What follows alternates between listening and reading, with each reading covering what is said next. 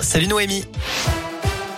Salut Cyril, salut à tous. On regarde tout de suite l'état du trafic dans la région. Je vois qu'il y a quelques ralentissements, voire même deux embouteillages en ce moment sur la 47 à hauteur de Rive de Gier dans le sens Lyon-Sainté. Comptez 2 à 3 km de retenue dans le secteur.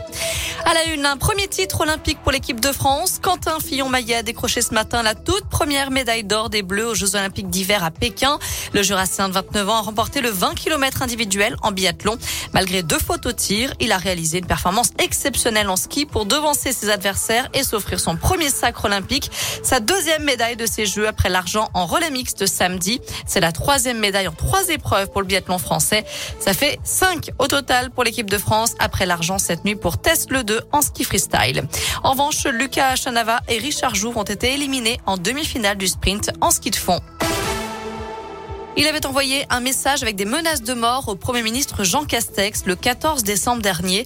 Un Indinois âgé d'une soixantaine d'années a été placé en garde à vue et présenté au tribunal de Bourg-en-Bresse hier. Il sera jugé le mois prochain. La ville de Clermont se mobilise pour la libération d'Olivier Dubois. Ce journaliste correspondant pour plusieurs journaux est retenu depuis dix mois par un groupe armé au Mali. C'est le seul ressortissant français retenu en otage dans le monde. Une bannière de soutien à son effigie a été déployée sur le fronton de l'hôtel de ville clermontois. Après 23 jours de grève, l'usine thermale Céramix de Saint-Marcelin en forêt est à l'arrêt complet aujourd'hui dans la Loire. Les quatre fours du site de production d'isolants pour l'industrie sont éteints. Les salariés se mobilisent toujours pour une meilleure répartition des bénéfices. 90% du personnel suit le mouvement d'après l'intersyndicale.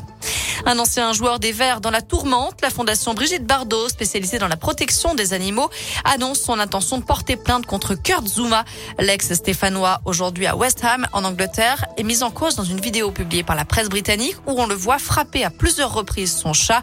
Son club a dénoncé ces actes et l'international français risque gros puisque la maltraitance animale peut être punie jusqu'à 5 ans d'emprisonnement au Royaume-Uni.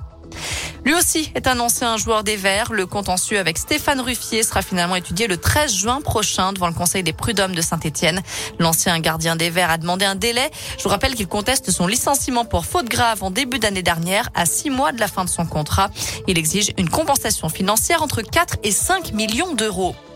Enfin, en foot féminin, Corinne Diacre a convoqué un groupe élargi de 25 joueuses pour les trois prochains matchs du tournoi de France, avec notamment la parisienne Amraoui, trois mois après son agression, et cinq lyonnaises, Selma Bacha, Wendy Renard, Grid Mbok, Delphine Cascareno et Melvin Mallard. Mais ce sera sans Eugénie Le Sommer. Premier match du tournoi amical le 15 février face à la Finlande. Côté météo cet après-midi, on attend encore du gros soleil, du beau ciel bleu partout dans la région. Les températures sont comprises entre 9 et 11 degrés pour les maximales. Profitez-en. Merci Noémie.